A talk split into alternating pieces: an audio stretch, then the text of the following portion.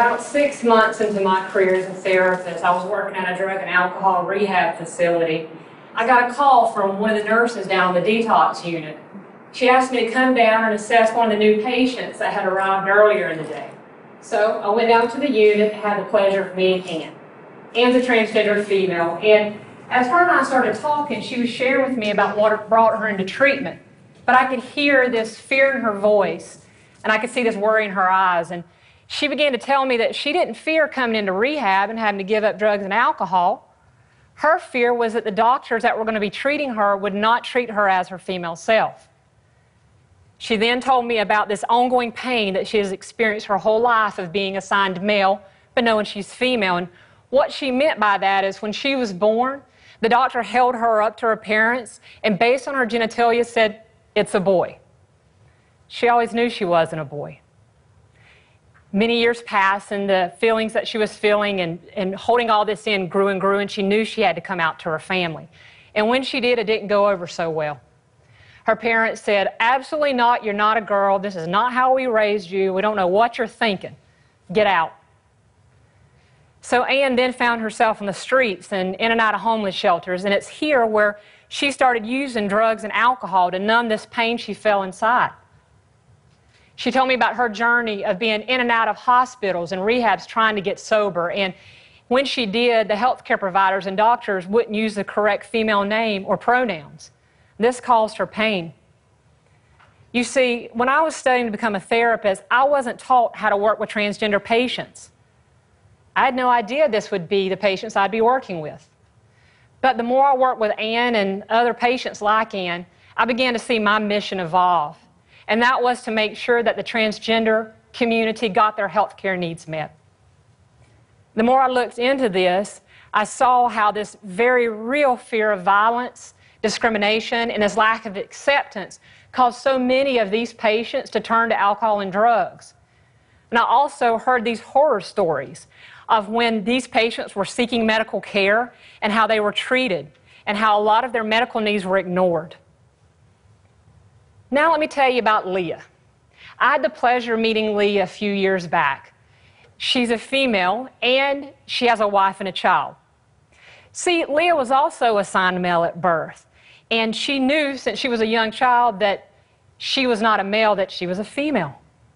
She hid it from herself and from everyone she knew especially from her wife. Until the age of 50, she couldn't take it anymore. She's like, I can't keep living like this. I got to get honest. She was extremely scared to tell her wife. What if her wife said, This is unacceptable, I want a divorce, get out? To her surprise, her wife was accepting. She said, I love you, regardless of who you are. I want to help you in every way I can. So she talked with her wife, and she made the decision that she wanted to medically transition, and she was interested in being assessed for hormone replacement therapy, otherwise known as HRT. So she made an appointment with her doctor. She arrived on the day of her appointment early. She filled out all the paperwork, put the name correctly down there, and waited patiently. A little bit of time passed, and the nurse called her back to the exam room. When she got back there, she took a deep breath, and the doctor and the nurse walked in. She extended her hand to the doctor and said, Hi, I'm Leah. The doctor looked at her, didn't shake her hand, and said, Why are you here? She took another deep breath and said, Well, I'm a transgender female. I've known this my whole life. I've hid it from everyone, but I can't do it anymore. My wife's supportive. I can financially afford it. I've got to make these changes. Please consider me and let's evaluate me for HRT. The doctor said, We can't do anything today. You need to go get an HIV test. She couldn't believe it. She was furious. She was angry. She was disappointed. If her doctor treated her this way, how would the rest of the world treat her? First, he wouldn't shake her hand. And second, when he heard she was transgender, all he cared about was getting an HIV test and into the appointment. He didn't even ask her any of the questions.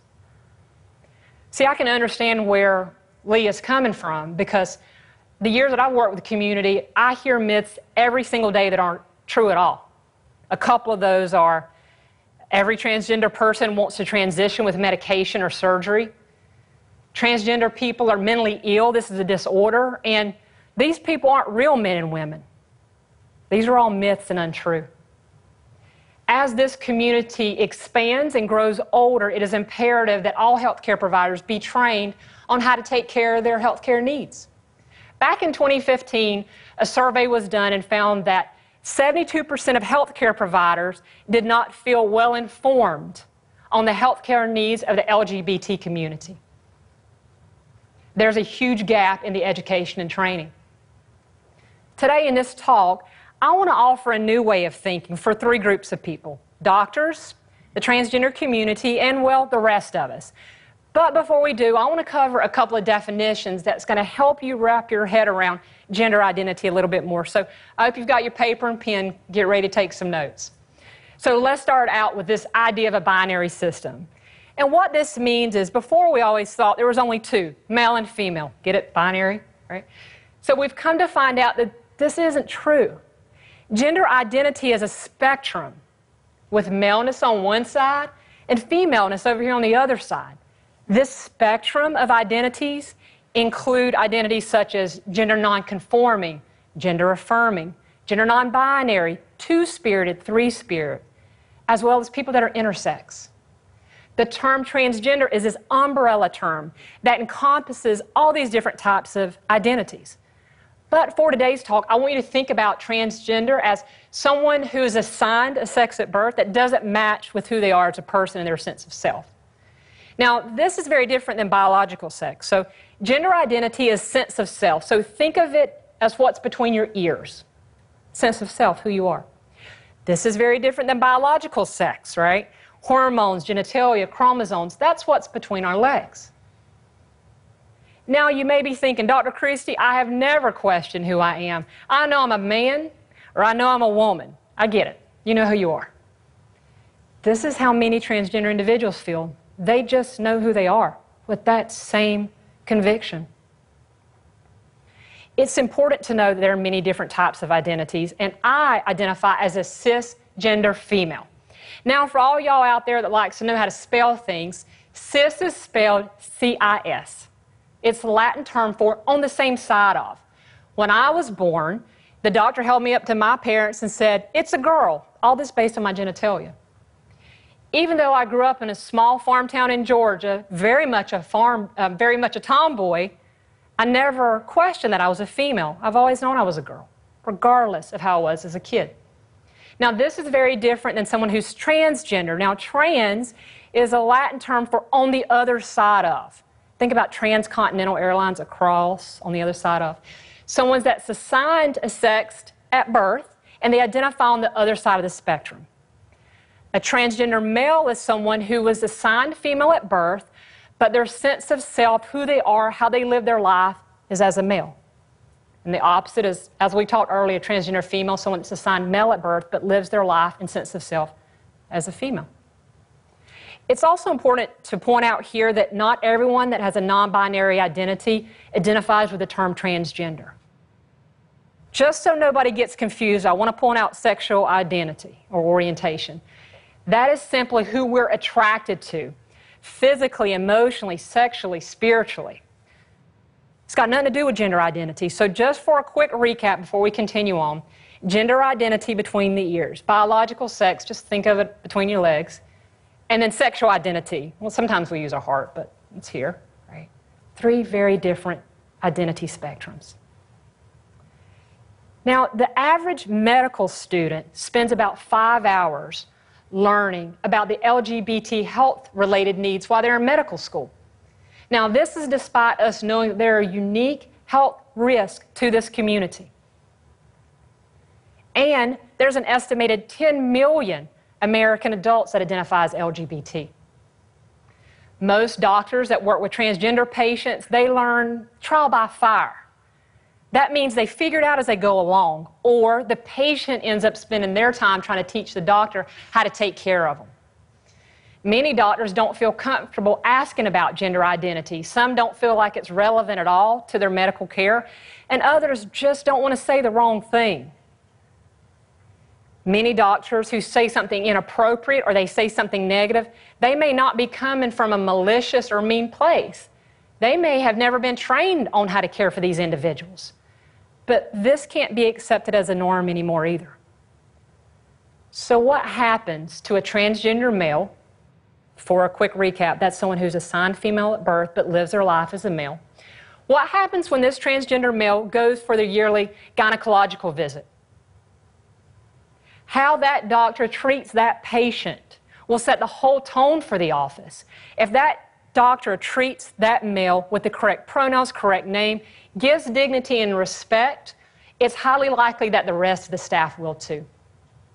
So that's a little bit about my thoughts on doctors, and let's move on to the transgender community. I'm here talking about fear, but y'all know who's really fearful, right? It's a transgender community. Earlier, I shared the story about Ann and how she was so worried about going into treatment not being respected as her female self. And then Leah, who was scared of how her doctor would react, and the second that he didn't shake her hand and order that HIV test, her fears came true. The transgender community needs to be empowered to speak up for their health care needs. The days of remaining silent and taking whatever treatment you can get are over. If you don't speak up for your health care needs, no one's going to do it for you. So, what about the rest of us?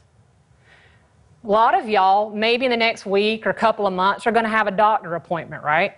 So, let's say you go to your doctor's appointment. When it's over, you feel worse than you did when you got there. What if you felt dismissed by the doctor, that they ignored your needs, or you even felt judged? That's what happens for many of the 1.4 million transgender adults here in the U.S. if they're lucky enough to get an appointment. Now, you may be thinking, why is this important to me? I don't, I'm not transgender. I don't know anybody's transgender. Why should I even care? Think of it this way a transgender individual is human, just like you and me. They deserve competent and trained healthcare providers, just like you and me. So let me ask, if you don't mind raising your hand, do you know or have you met anyone who is transgender, gender nonconforming, agender, intersex, two spirited, three spirited? Thank y'all so much. Lovely. Thank y'all. Every one of y'all who did not raise your hand in the very near future you will get the opportunity to meet someone that falls into one of these identities, I guarantee it. The number of this community is increasing. That's not because it's a fad or the new thing to do. It's safer to come out. There's more awareness, there's more visibility, there's more safety. So people are speaking up about their true self like never before. That's why it's so important that our healthcare system get on board and make sure that our doctors and healthcare providers are trained to approach these patients with dignity and respect, just like we expect. I remember being in my 11th grade literature class with one of my favorite teachers, Mr. McLean, and he shared this quote by Heraclitus that sticks with me to this day. Y'all may have even heard it. It's the only thing that is constant is that things will change. Familiar, right? Every single one of us face changes in our lives, and often when we're faced with these changes, we got some difficult decisions to make. Will we remain in fear, stay stuck, and not grow? Or will we face fear with bravery, evolve, take the opportunity to grow? Every one of us face new things. What will you do? Will you remain in fear or will you grow? I invite each of you, doctors, the transgender community, and you and I, to face fear together as we walk into this brave new world. Thank you.